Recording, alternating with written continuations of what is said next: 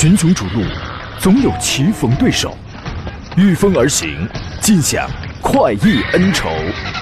享受人车合一的至臻境界，你首先需要选对最合适的宝马良驹。精彩汽车生活从这里开始。买车意见领袖，权威专家团队聚会团购买车，专业评测试驾，主持人杨洋为你客观权威解析。这里是 Up Radio 购车联盟。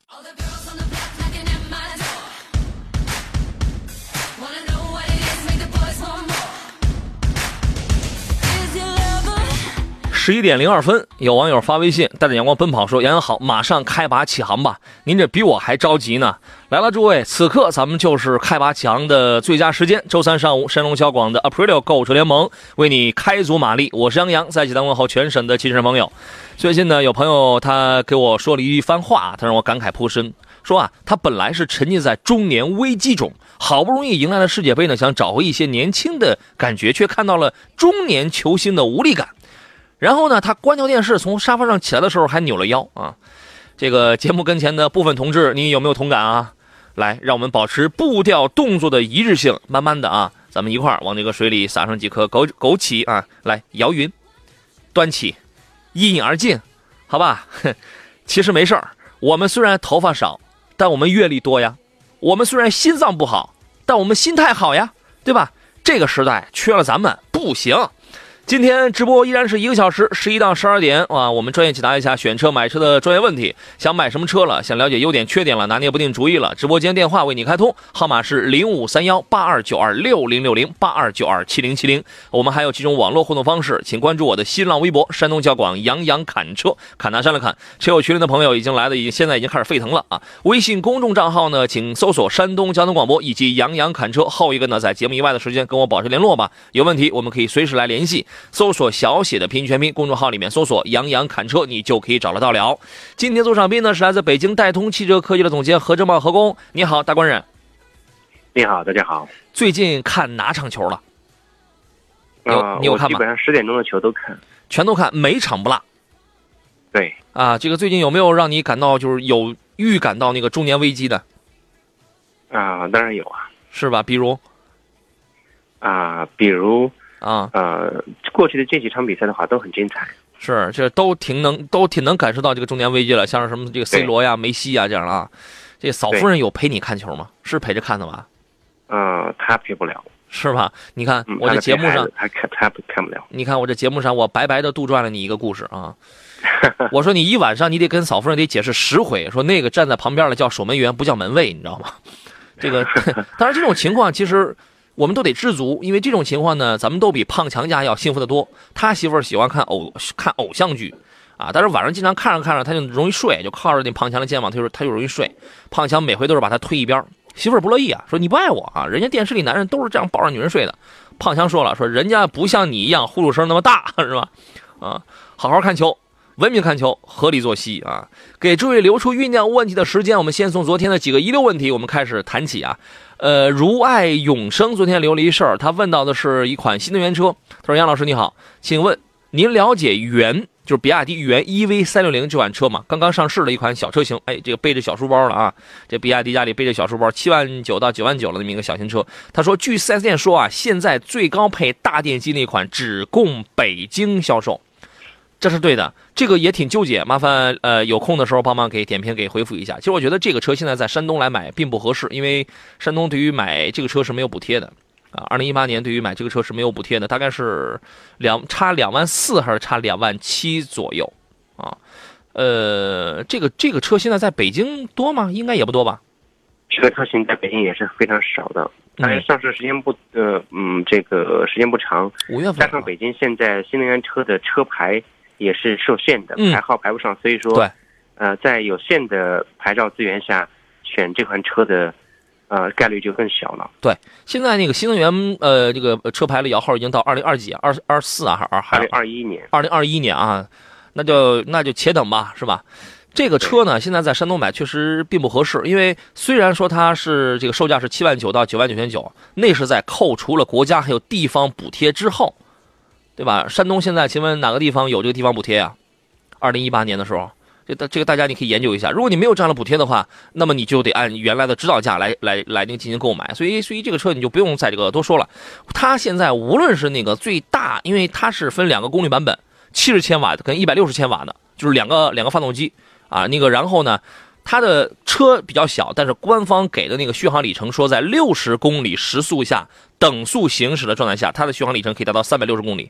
啊，但是这是在六十公里的这个匀速比较理想的这种这种情况下，工况工况下续航里程大概是三百零五公里啊，可能伴随着衰减衰减，可能是两百出头啊，两百五以内啊，这都是很有可能的。但是这个车呢，我就一句话，我们连说都连说都不用说啊，这个在在这个山东你是没有补贴的，所以你就你就不用考虑了啊，大概是两万七千四百来块钱。这个补贴，比亚迪厂家他他是不可能自己去掏去掏钱去补的，因为他如果掏去补的话，在全国来讲，它也不是一个小的数目啊。这个李健说：“杨老师，麻烦您评价一下马自达的 CS 杠五吧，这个车还是一款很经典的车子啊。”何工，您来说几句吧。呃，没错，马自达 CX 五这是在国产的呃首款马自达的 SUV 车型。嗯。呃，这款车型的话，它的定位策略很明确。呃，市场价格也不是很高，但是整个市场的销量的话呢，啊，可能与品牌呃的影响可能有一定的因素，嗯，呃，并没有呃大没并没有走好，呃，目前来讲这款车它也有一个中期的小改款，嗯，呃，这个车本身，呃，技术方面的话也没什么问题，呃，它的入门级车型的话已经到十五六这样的一个区间了，所以说，呃，可选性也还可以，嗯。是啊，这个翔五的问题是改款以后的 QL 怎么样？这个车是还没有上市的时候，四月份啊，北京车展之前，我们在节目当中就已经做了一个前瞻的分析了。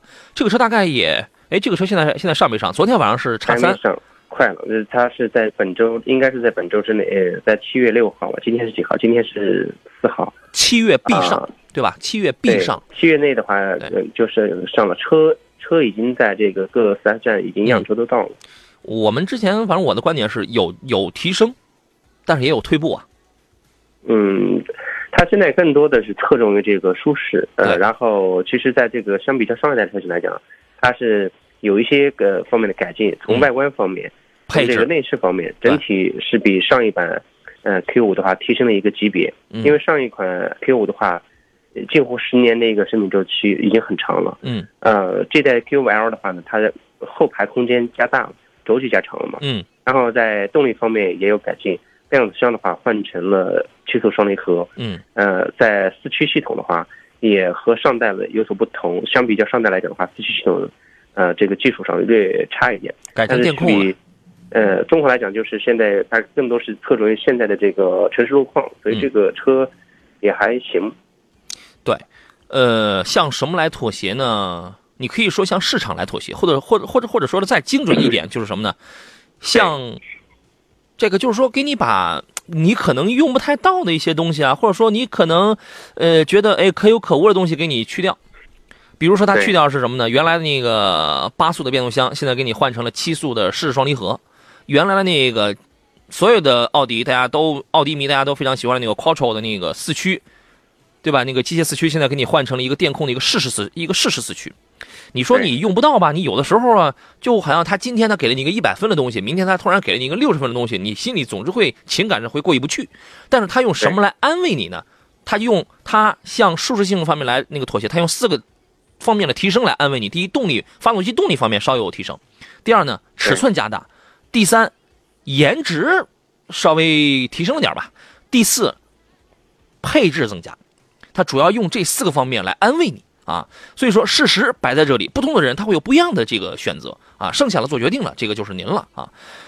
呃，再看其他朋友的问题，呃，林肯，林肯依然是问到了那个 MPV 的问题，他说，呃，昨天跟大通的 G 幺零比较，江淮瑞风的 M 四一点五的豪华还是两点零的豪华，还是两点零 T 的这个豪华？那那个瑞风的 M 四啊，你买一点五 T 的就可以了。对吧？这个价格也相对略低一点，价格相对略低啊。然后这个经济性方面也能找一个平衡。福田汽修说：“你好，能介绍七到十万钱二手车吗？”对不起，这档节目不收啊，这个不解决二手车啊。到我们下午三点的节目当中，说三到四年帕萨特或或迈腾要多少钱？你折掉百分之三十五到百分之四十那就好了。呃，有网友说：“杨洋上几期节目在平台互动过，遗憾没有听到您的点评啊，麻烦再给详细的解答一下。有这么一个事儿啊，V 六的途昂和平行进口版的 Prado 都很喜欢。”请问你说该怎么选购？一年呢自驾两三回去山区支教扶贫啊！你一说这句话，我就印象很深刻了。当时我们还就是觉得您特别伟大，这个特别厉害了。反正走的是那种山路要更多一些。根据他的条件和您会做出怎么样的推荐？啊，如果在这个途昂跟这个进口的拼进口的普拉多，普拉多和拼进口它有，呃，同价位的话，应该是可以还是买到四点零排量的车型。嗯，呃，在两车之间的话。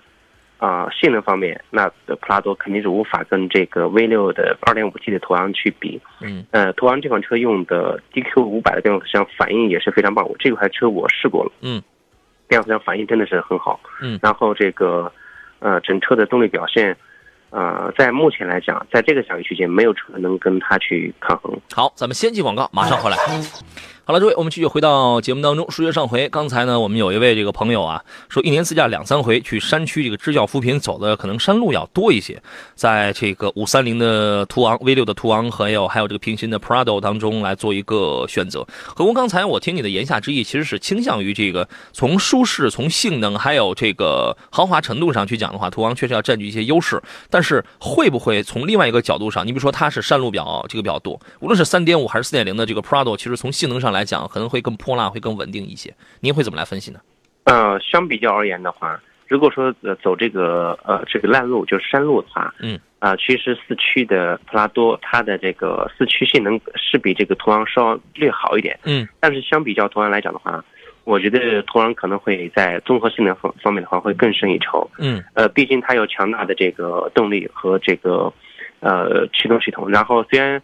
四驱系统比这个普拉多可能略弱一点，没有这个，呃，差速锁，但是相比较而言，我觉得，呃，还是它更好，呃，空间各方面、性能各，对动力表现方面都还是很棒的。因为自然系车型的话，你一旦爬山，爬到这个海拔高到个，呃，两千米以上的话，你会发现你油门踩到底，车速都起不来，车行驶会非常无力，你只能往下降档位，降档二二档、三档。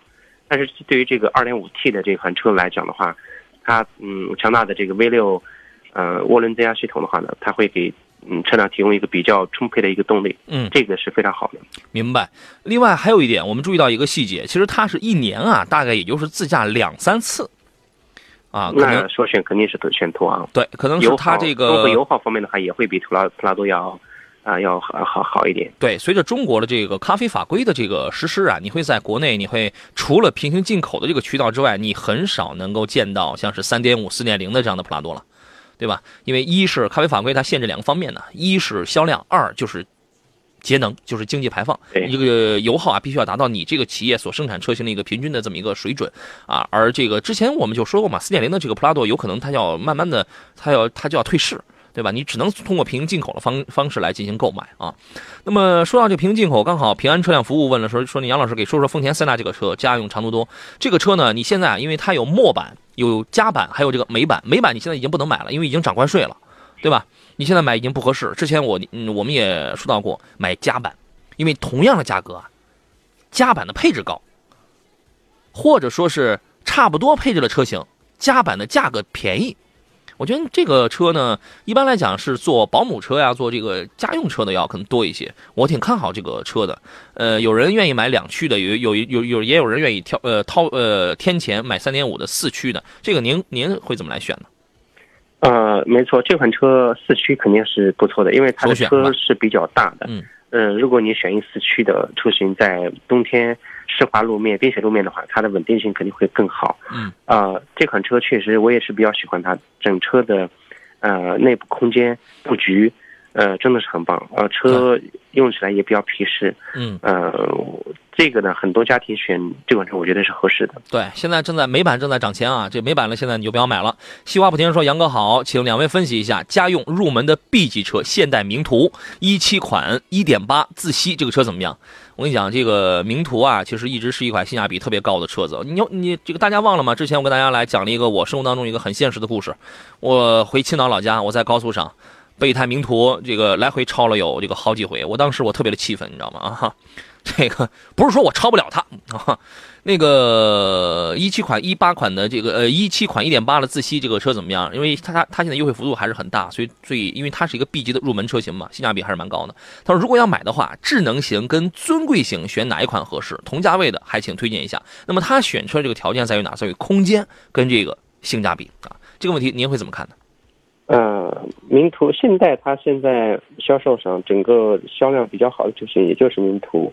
跟这个途胜名图跟朗动呃，跟跟那个领动，实际这个名图的话，它之所以让很多车友所看好的，就是它的尺寸要大一点，空间大一点。对，呃，一点八的动力，呃，看似是够，但相比较现在当下时下流行的这个涡轮增压的呃时代来讲的话，嗯，它还是它的动力表现相相对还是要偏弱。嗯，油耗方面的这个您可以自己去试。优势，同价位区间的话，现在它也有一点六 T 的车型。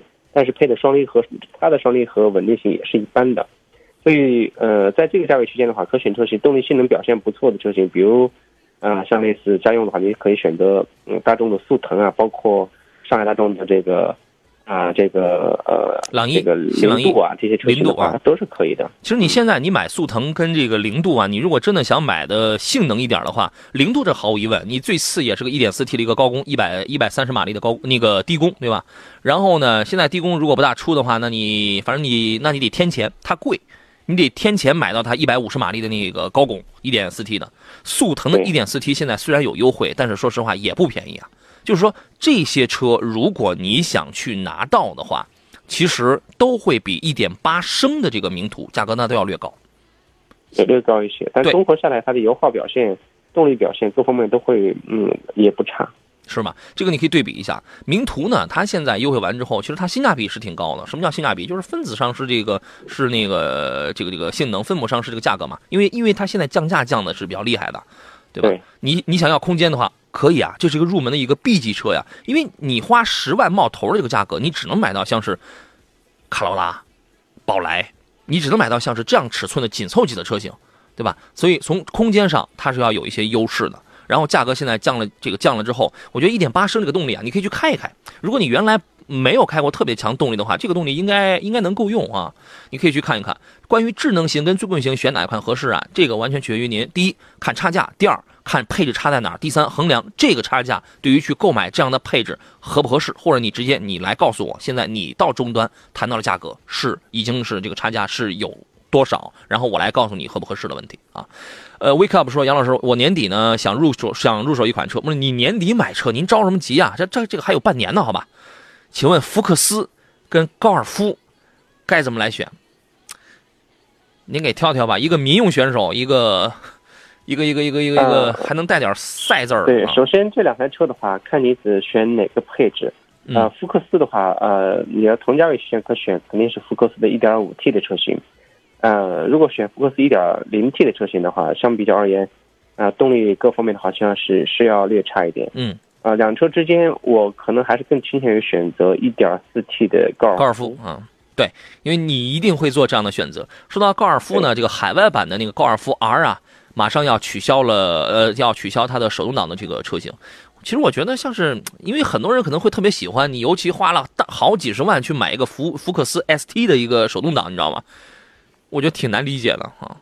对，有四十多万的福克斯的 RS 二点三 T，嗯，六速手动的车型。对啊，呃，这个车型的话，好难理解，确实太太硬朗了 啊。但是作为性能呃性能操控这样的一些爱好者来讲的话，这个车确实很棒。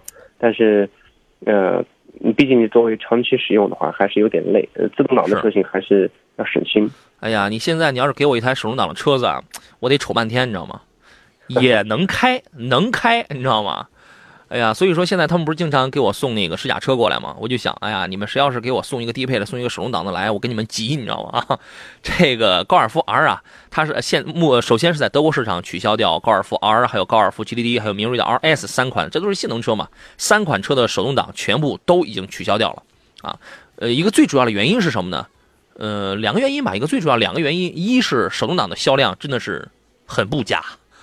二一个呢，九月份呢，它呃要去通过这样的方式来来来来那个应对，即将在九月份呃替代那个 NEDC 工况排放测试了，它有一个新的一个工况测试的规程，叫做 WLTP。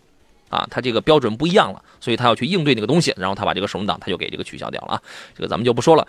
呃，继续来看其他部分问题，各位遇到了挑车买车的问题，欢迎继续跟我们来进行探讨。这里是 Aprilio 呃购车联盟。谁与争锋说何老师选车动力是第一，我不是早跟你们讲了吗？何老师现在他的真实身份，咱们不开玩笑，他的真实身份是张家口密云水库赛车手，是吧？嗯，你这这是。这也是一个业余啊，我还是属于业余的。专职的话，离这个赛车手的话还还差的太多了啊。就是你天天绕着密云水库跑是吧？嗯，我天天 就是天天哎绕着水库练漂移，我跟你讲啊，那是非常棒的。嗯，此人已封说：“杨哥，您还来着那台凯迪拉克吧？我什么时候来着凯迪拉克了？您这个记错人了，这是啊。”一生有你说，请问雪铁龙天翼 C 五就是 C 五的 Air Cross 是吧？一点六 T 动力怎么样？主要是家用，是没有高速。雪铁龙家里现在唯一卖的一款比较好的就是这个 C 五的，就是这个天翼了。这是他现在为止唯一卖的一款好的车了。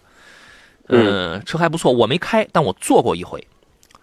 啊，我这个媒体同行开的，他拿到一台试驾，他拿他拿了一台试驾车，然后呢，我晚上我坐了一回，我觉得还还行吧，反正动力对，因为他车不大。雪铁龙家里都是一点六 T 和一点八 T 的这套动力，你去看一看，我觉得能够用，您觉得呢？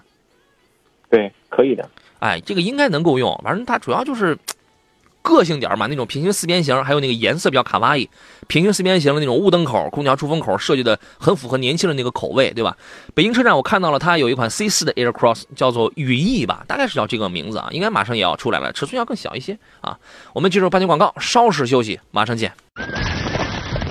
群雄逐鹿，总有棋逢对手；御风而行，尽享快意恩仇。享受人车合一的至臻境界，你首先需要选对最合适的宝马良驹。精彩汽车生活从这里开始。买车意见领袖，权威专家团队聚会团购买车，专业评测试驾，主持人杨洋为你客观权威解析。这里是 Up Radio 购车联盟。来，诸位，欢迎继续回到节目当中，我是杨洋，这里是 Aprilio 购车联盟。我们每周一到周五的中午十一点到十二点，可能是您下班或者是您开饭了这个点我们准时为您直播，专业解答的就是挑车、买车、选车的问题。实在不知道该买什么了，想不想不通透了，欢迎跟我们来聊一聊。我们这个为您量体裁车，一定不是我们喜欢什么推荐给你什么，一定是这个问题啊，是跟剥洋葱一样。把您的把您的这个需要越包越清楚，选择最适合您的，可能是最适合您的这个车子。直播间热线是零五三幺八二九二六零六零八二九二七零七零。呃，您还可以通过我的新浪微博、我们节目的两个微信公众平台以及我们的这个车友群都可以联络到我啊。刚才谁在我们车友群里说了一说了一句嘴，说什么来着？啊，科迈罗说的。五一我在路上，我也遇到了这样的思域车主啊。这个说的是就是很同情我嘛，很同情我在高速上被名图这个超嘛啊。哎呀，你勾起了我一件往事啊。往事不可追啊！我平生活到现在三十大几岁啊，奔四的人，活到现在这个唯一有一回就是开车被人评价为暴力驾驶，就是在开新思域的时候，其实也没有多么的暴力啊，只不过也是想任性一回啊，可能也是没睡醒，你知道吗？啊，然后有人问我多少转换挡啊？有时候故意六千转以上换挡太爽了。场地当中啊，那是场场场地里边有一些飘啊，有一些这个什么东西。呃，也这个条件有的时候是挺有限的，但是真的，嗯，反正开思域确实是挺爽的。天空他问一问题，他说：“杨哥，新思域操控性怎么样？好开吗？”我是一刚毕业的学生，我最在意的就是操控性一定要好。按照你的要求的话，我个人认为这个车的操控性没什么太大的问题啊。我们来听一下今天坐上宾来自北京戴通汽车科技总监何正茂先生何工他的意见是什么？你好，何工。呃，思域这个车型的话，呃，它的 1.5T 配 CVT 对于这个车来讲的话，动力是够的。嗯。呃，然后呢，你要讲究操控，呃，主要是这款车它的它是一个三厢车。嗯。呃，车体的话，嗯，不是特别的呃坚固。然后呢，你日常用，呃，偶尔一把激情是没问题的。嗯。如果说你想追求激情的话，嗯，那你就直接买台高尔夫 GTI，那个车就小钢炮没问题。添一倍的钱呗，是吧？一倍的钱倒不至于。那个高尔夫 GTI 现在是二十出点头，二十一左右。嗯，呃，优惠差不多完一倍了。二十一二。嗯，这个车的话，呃，应该还可还还还可以，但是相比较思域来讲的话，确实要贵贵几万块钱。是思域之前就是在玩那个吃鸡的游戏的时候啊，我跟朋友在玩那个的时候，然后他在那个半山腰，他去找那个车嘛，他找任何一台轿车，然后他都问思域呢，思域呢，你知道吗？这个车你如果是年轻人，你只追求操控的话，我认为它的操控性真的是可以的。除了这个，买回来之后，我给你一个建议啊，把那个悬架呀给改个脚牙避震之类的。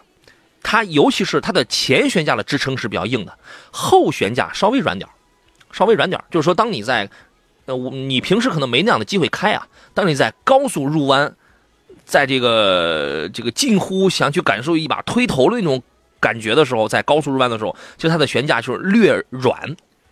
如果你在意的话，你可以去改脚牙避震啊，改黄桶啊什么，你可以去适当的哎去这个加硬一点，啊，这个暴力驾驶不也不是什么好事儿，但是起码起码说明一个问题，就是这个车呢，你要真想玩的话，在一定的程度当中它是可以暴力。它 1.5T 配那个 CVT 啊，它这个变速箱啊，就是在你刚一起步的时候，大概会有一秒左右的时间，你会觉得哎怎么有点慢呢？OK，你你不要着急，你接着踩就好了。它一千七百五一千七百五的时候，那个涡轮增压它就开始介入了啊。这个是六月份的时候啊，六月份呃那个，然后当时看我拍照片的朋友应该都那个就是发现这个东风轰达然后全系车型，然后他在济南搞他搞了一个这个驾悦体验营，我挑的车就是思域，然后就是的那个他把所有的车啊，什么思域啊、捷德呀、那个斯铂瑞啊、这个 CRV 啊什么这些车，然后全都给这个摆了出来。我觉得这个车你要真想玩的话，这是一款这个挺好玩的车啊。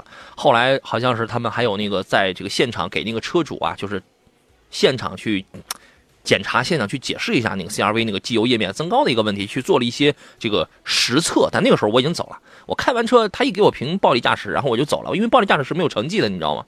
啊，哎呀，所以有的时候要向何工学习，就是一定是在安全的这个驾驶的范围当中来做一个出色的驾驶员，要向您来这个学习啊。其实有人说这个嗯玩这个赛车是一件特别危险的事情，但是当你学好了，当你玩下来之后，你会发现，哎，它对你的驾驶的安全实际上是一个很大的提高，没错，这是肯定的。是吧？啊，安之若素他也选择了一款性性能比较不错的车，他说有钱真是彪啊！我的表弟居然要入手速腾2018款2.0 TSI GLI 啊，那个车没人买的，你知道吗？没有人买的。他说吓死我了，但是还是要请两位高人给点评一下，他现在就在我车上听节目呢。哎呀，你表弟其实是一个很有品位的人，你你你知道吗？啊，我我这样说，我这样我立马我找补回来，你表弟会开心吗？这个车就真不如你刚才说那个 GTI 了。呃，如果说买这个速腾的话，它可能是为了兼顾家用，毕竟嗯三厢车型它的后排后部空间，二十万包括后备箱的储物空间的话要大。嗯啊，当然 GLI 这款车型的话，它的动力表现肯定是非常棒了。嗯啊、但是如果说单纯的追求这个操控和这个车辆的啊、这个性能的话，那无疑呃，你就 GLI 的话，它再怎么强，它也不如这个 GTI。GTI 的话，整车呃，你开起来可以感觉到嗯人车合一的这种感觉。嗯，呃，整体来是还是很棒的。对你要选速腾的出发点是兼顾实用性、家用，我觉得这个没有问题啊。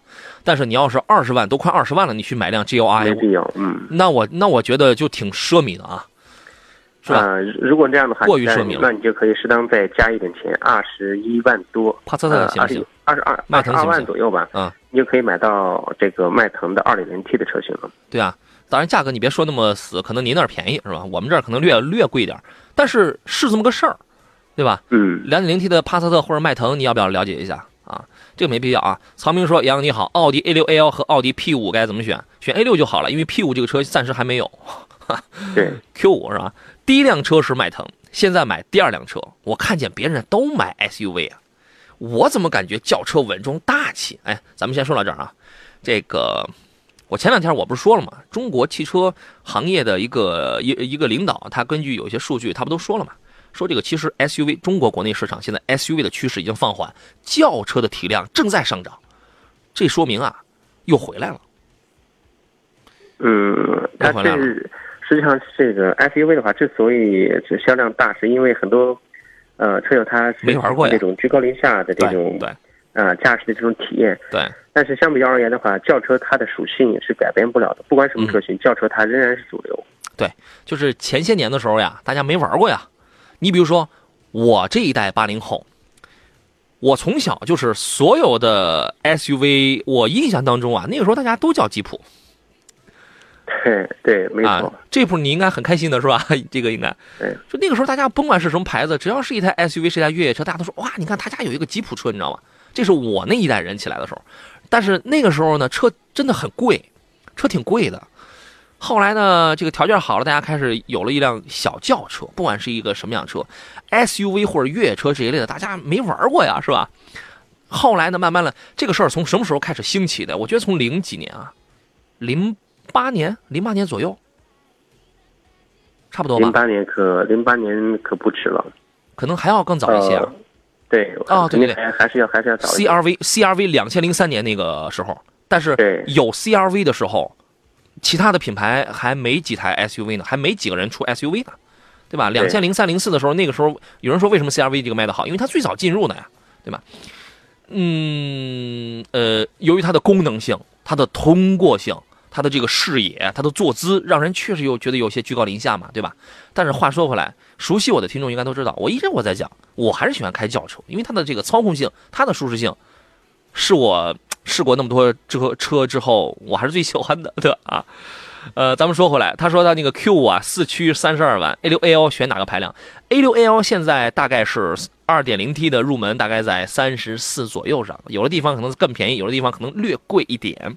三点零 T 的在四十四十一左右上，他的要求是市区开，偶尔出长途玩。嗯，如果轿车的话，选 A 六二点零 T 没问题。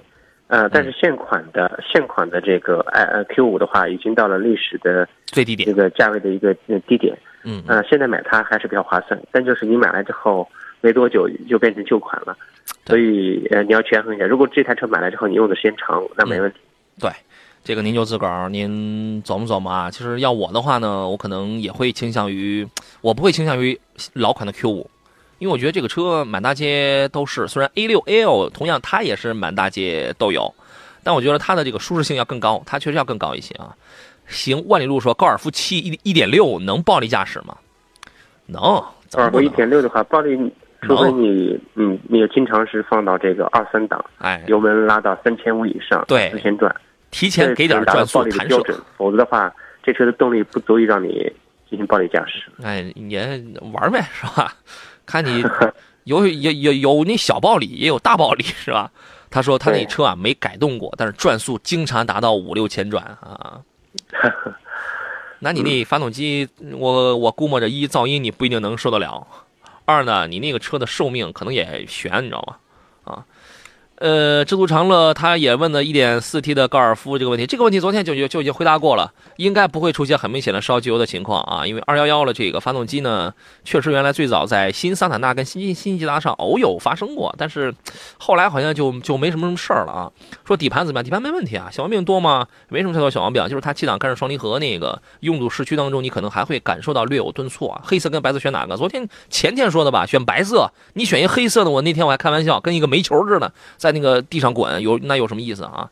说到这个了，刚才问那个 C 五 Air Cross 的朋友，他问了一个问题啊，他说雪铁龙的车很多都在用非独立悬架，没错呀。PSA 家里所有的车，几乎是所有的讲求运动的车型，都在用扭力梁式的非独立悬架。我从前几年最早 DS 五刚一出来的时候，我拿到试驾车的时候，我就已经说过这个问题了。嗯，不舒服，但是调的很运动。你呃，如果是合工的话，你会在运动和舒服当中会做一个什么样的选择？呃，当然这款车型的话，我们呃，是因为它在在在这个多连杆方面的话，它其实老就很老的车型上是有的，但是嗯对这些年来我们看到国产的呃 PSA 就是标致雪铁龙旗呃旗下的车型，几乎都是前麦弗逊后扭力梁的悬挂。对，啊、无论是它怎么调怎么改，但是这套系底盘系统的话，它是比较稳定的。嗯，呃，稳定性整体还是可以，因为现在城市路况、道路状况都是非常好，所以说体现不出来太多。它跟多连杆后悬挂的这个差别。好了，诸位，我们继续回到节目当中啊。这档节目的时间总是不够用，过得特别快，还剩下最后有十来分钟，继续来看大家挑车买车的这些个问题。你可以通过热线，还可以通过 N 多种什么微信呐、微博呀、QQ 啊，我全部在线，都可以把您的这个拿捏不定的一些买车的一些呃，要么是问题，要么是您自己的一些个观点啊，都可以跟我们来这个分享。呃，刚才我们说到了这个 PSA 法国车的这个非独立悬架，用一句话来概括呢，就是它。不是，它这个确实不像多连杆独立悬架那么的舒服啊。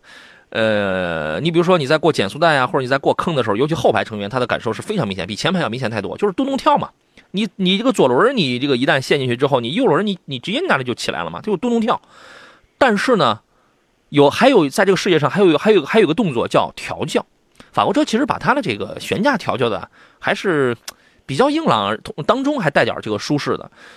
第三一个，我们换一个角度来想，如果你买的是一台运动型车的话，你是希望它的悬架是软塌塌的，更加倾向于舒适性呢，还是说适当的硬一点，可以通过一些震动，把把这个路感，把路面上的一些情况，哪怕你压一个小石子儿，压一个什么东西，把它真实的反馈给你的身体。如果你开一辆运动型的车型的话，你会不会像我一样也是喜欢后者呢？啊，所以说你如果把这点你如果想通了的话，那就可以明白啊。如果你后排经常坐人的话，它确实不舒服。但是如果你追求运动的话，它又能给你带来一些个支撑啊，把这点想明白就好了。影响影像啊，说杨老师好，最近呢感觉朋友的这个尼桑途达不错哟，车刚上市买了呀，这么快？请教二十到四十万区间的越野车还有什么可选？途达跟普拉多哪款更好？这个不客气的讲一句话呀，能买起普拉多就不要买途达，就是普那这个途达的任务就是让你花二十万买一台普拉多。我说完了，这个就是我的观点。那个何工，您的意思是什么呢？呃，本身这个途达的话，它呃最吸引人眼球的就是它的这个底盘系统。底盘系统带具有具有差速锁这个功能的话，它的底盘兼备一定的越野能力。但是相比较而言的话，它的发动机呃底盘呃包括变速箱这些的话，它并不具备呃一个强大的心。所以说，呃，我赞同您的观点。如果说二十到四十区间，嗯，那普拉多肯定是首选。嗯，呃，它比两点七的普拉多的好处在于它多了一把差速锁，对对吧？它是那个中央跟你可以理解为中央，也可以理解为为那个四轮。反正它第一把锁是 B L A B L S D 的四轮电子限滑锁，然后呢，跟奇骏那套是一样，它的第二把锁是后桥上的那把牙嵌式的机械差速锁。错差对，对，它比两点七的普拉多，因为你你要买两点七的普拉多的话，性能性能上。就真不如这个了，它是真不如途达。途达那个动力呢，呃，用一句话来概括吧，我的评测是起步略肉，但是你巡航状态下它不是弱鸡。这个配置比较低，但是能力越野能力这是真有，而且这个车的尺寸比3.5 XL 版的那个普拉多还要更还要更宽大，这个还要更大。详情我就不说了，各位去到杨洋侃车的微信公众号上，我前两天刚刚深度开了有十有十天嘛，深度评测这款车嘛，有图。有文，有视频，有真相，啊！而且我也真是拿它到越野场地去豁着玩呢。您可以自个儿去看去啊。就总结为一句话：有钱人是买普拉多的，哈。这个想花少点的钱，花二十四万五千八的就可以买一辆比两点七的普拉多性能好的，那这样的人会去买途达。这话说的是很通透，是很实在的啊！这个咱们就不再多这个多言了。呃，Chip 说主持人好，马自达 x e l a 的2.0和思域的 1.5T 哪个操控性好？谢谢。这两个车我还真对比试驾过啊。何工，您会怎么来分析呢？呃，那相比较而言的话，唯一还还是思域的话要强，因为无论是从是从性能参数上来讲，还是从车的呃整体的调教方面来讲，还是呃这个 1.5T CVT 的思域的话要要好一点。嗯，呃，两个的。驾驶的感受在一个地方非常明显，开快了入弯的时候，思域有有侧倾，但是它它是它是怎么来侧倾啊？它悬架软，思域的思路是什么呢？你想加速你就加速，你爱怎么开你就怎么开，你就赤裸裸的加速那就好了。昂克赛拉高速入弯的时候侧倾小，它的思路是什么呢？它有一台 GVC 动态矢量动态矢量控制系统，就是。我检测到，其实它起到的是 ESP 的功能。我检测到你的车有侧倾的时候，我电脑我会给你，我会给你有一个收油。这个这个你去开，然后你一定要去开，你去自己去体会我的我的这个话啊。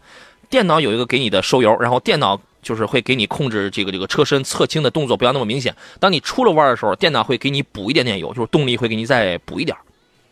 就是它的，所以它有这套系统，让它的入弯的那个姿态不是特难看，啊，所以说你这是两类人啊。有的人我就喜欢，你你机器你就得百分之百执行我的意愿，加速谁更顺畅，谁更流畅，那这个是私欲，啊，我觉得应该不会有人有有有多那个的条件，天天去入弯去吧，啊，是吧？再看其他朋友的问题啊。要买那个名图的那位，他不是说那个两个配置就差呃有那个差价嘛？他说呢就差一万块钱，配置上差的是什么呢？定速巡航、电动座椅跟前排侧气囊。您觉得值不值？呃，我觉得这个还是可以的，可以，对吧？对，这个真的可以啊。我觉得不差那一万了，是吧？潍坊好声音说：“杨洋，请详细解释一下新款的爱丽舍、新款的桑塔纳跟铃木的启悦，哪个做出租车更好？铃木都已经要退出中国市场了，这个这个你要这个你不要考虑了。那新爱丽舍跟新桑塔纳，您考虑一个？那两车之间，我觉得还是考虑新桑桑塔纳吧，因为桑塔纳毕竟这车的量是非常之大，呃，有大全国有很多很多地方在用这台车，嗯，做这个出租，所以说，嗯。”呃，E A 二幺幺的这个发动机稳定性也还可以，嗯，呃，综合下来的话，嗯，费用也不会太高，嗯，可以，那你可以考虑这个啊，呃，无论是新款桑塔纳还是新款爱丽舍呢，它跟原来的那个泼辣这两个字没什么任何的关系啊，你不要一听新爱丽舍就觉得它是不是还是多么泼辣，不是的，都都改了，新款桑塔纳也用的是 Polo 的平台，所以说呢，你看看在这个路上啊。反正至少济南，我发现拿新款的桑塔纳去做这个出租车的人要多得多。我记得在去年某一时刻，演员考上团在搞上汽大众这个团购的时候，是哪一站我我忘了。我们现场直接光拿桑塔纳做出租车，应该是一个出租公司的这个过来订的，直接就出去几十台啊，不到不到一百台啊。所以说你可以考虑一下这个。呃，刘宝通说视频呢，到历史消息里找，在我微信公众号到历史消息里找啊。陈林说：“凯迪呃，叉五的两点零 T 啊，就是这个宝马两两点零 T 够用吗？叉五跟 Q 七该怎么选啊？Q 七烧机油怎么解惑呀？这你得问问邵青老师。你看他那 Q 七现在还烧机油吗？他买的是哪一代的？是新款的还是之前的？啊，看新款的 Q 七，我没有听说哪款车型烧机油。二点零 T 的车型，呃，在叉五或者是这 Q 七上都有。嗯，呃，如果说这个购车预算够的话。”呃，六十万出头，我觉得还是可以买到宝马 X 五的三点零嗯 T 的车型，整体性能还是可以的。但是他如果不添那么多钱，他就问两点零 T 的这个行还是不行？呃，如果说就是单纯就是室内正常开的话，也可以的。嗯，啊，因为原车两百四十五匹，三百五十牛米，对于这台车来讲，只能说够用。你指望它有特别呃强的动力什么的话，那要要有差点事。年轻人的话，我建议你不要选二的二八 i。嗯。呃，起码您给了一个结论，就是现在的 Q 七不烧机油。嗯，没听说烧机油啊，是吧？啊，那这可以啊。那您琢磨琢磨吧，看是添钱呢，这个还是怎么着啊？胖子不胖说呢，杨大师，你说今年世界杯那么多豪门都爆冷出局了，我跟你讲，我一个不懂足球的人啊，我也我也发现了，我真的好像是好多豪门都已经出局了，德国、阿根廷这些都算是豪门吧？对，德国、阿根廷、西班牙、西班牙这些，这都是豪门的，都出局了。嗯。不过话说回来，能进世界杯的哪个不是豪门？哎呀，各位恕我愚昧啊，你们也别笑话我。曾经我还问过小奥拓，我说这这这什么情况？这怎么里面还有乌拉圭、哥斯达黎加？我说我们连这些队伍都干不了吗？他说嗯，真干不了啊。恕我愚昧啊。这个，然后他说嘛，他说你说咱们国家队要是去了，会不会也爆冷，也踢赢那些豪门呢？你得先有张门票，这个这个只能说是梦里头可能有。你得先有张门票啊！香瑞说，二零一八款的卡罗拉一点二 T 的智辉十二万三和二零一八款的迈锐宝一点五 T 自动豪华十三万五，这个怎么来选？迈锐宝车质量怎么？麻烦多说多说几句。其实迈锐宝它作为中级车，它降价下来之后啊，这个性价比是蛮是蛮高的，但是售后太差，雪佛兰的售后太太差。啊，这个之前听过我们节目，听过我跟何工做了那个节目的这个投诉的朋友，应该都那个知道，你车主出了事儿，厂家不管的，厂家是遮遮掩掩，他那个不管的。再一个，迈锐宝现在应该也还是全系没有后排空调出风口吧，对吧？所以说，你如果而且迈锐宝的 1.5T 现在配的是不是还是那个六 AT？是那个六嗯，AT 吗？双离合吧。要么我无论是双离合还是那个六 AT，这两个都是有毛病的，你知道吗？考虑经济实用啊，考虑个卡罗拉 1.2T，我觉得可以啊。好了，时间关系，我们暂时到这儿，感谢何工，咱们下回见。好嘞，再见。好嘞，诸位，我是杨洋，明天中午十一点准时再见